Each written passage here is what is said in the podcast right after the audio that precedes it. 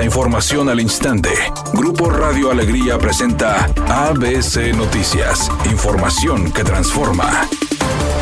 ¿Qué tal? Muy buenas tardes, esta es la información. Hasta ahora no hay crisis hídrica que frene el consumo excesivo de agua entre los habitantes de San Pedro, quienes a diario gastan 218 litros de agua por persona. Con ello, este municipio reprueba el programa del gobierno estatal Ciudadanos de 100, que pide a los nuevoleoneses consumir un máximo de 100 litros de agua al día por persona, y además lideran la lista de habitantes que más gasta en agua en la ciudad. El segundo puesto es ocupado por los habitantes de Monterrey, quienes al cierre de 2023 consumieron un promedio diario de 139 litros. Le sigue Guadalupe con 127, San Nicolás con 121 y Santa Catarina con 117 litros de líquido. Y de acuerdo a estos datos de agua y drenaje de Monterrey, en promedio durante el año ni un solo habitante de la zona metropolitana cumplió con la meta de 100 litros de consumo. En Juárez el consumo fue de 111 litros diarios por persona, en García de 105 y en Escobedo fue de 104.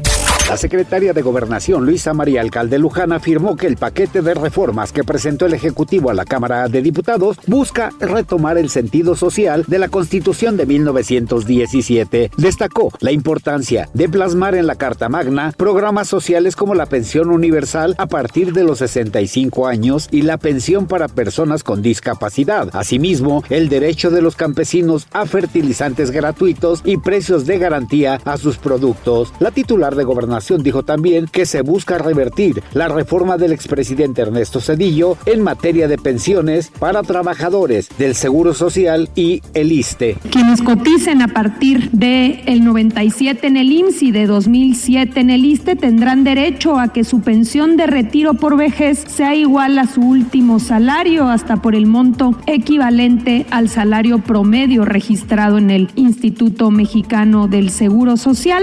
ABC Deportes informa la Federación Mexicana de Fútbol buscaría ante la FIFA que el Tri juegue en el Estadio Azteca con un hipotético partido de la fase de 16 avos de final en el Mundial del 2026 y que no se tenga que mover a Monterrey para dicho compromiso. Samuel García, gobernador de Nuevo León, anunció la posibilidad de que si México pasaba como primer lugar del su sector, podría jugar la ronda de 16 avos en el Estadio Monterrey. Sin embargo, no sería así. Según ha trascendido la Federación De Fútbol, desea quedarse en el Azteca y aprovechar la localía en caso de que los resultados se den para pelear eso, no como sucedió en los mundiales del pasado, donde fue anfitrión París en 1970. Para las eliminatorias la selección jugó en Toluca y en 1986 lo hicieron en Monterrey, siendo eliminados en ambas. Incluso Juan Carlos Rodríguez, presidente de la federación, señaló que el plan es conseguir el liderato del grupo para que exista una localía en la Copa del Mundo, dando a entender que no se irán a la Sultana del Norte.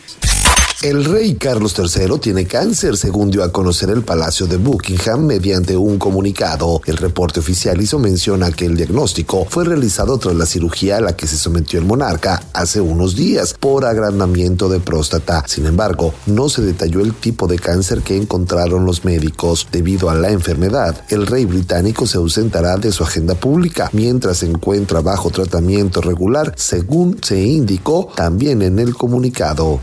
Redacción y voz Eduardo Garza Hinojosa. Tenga usted una excelente tarde. ABC Noticias. Información que transforma.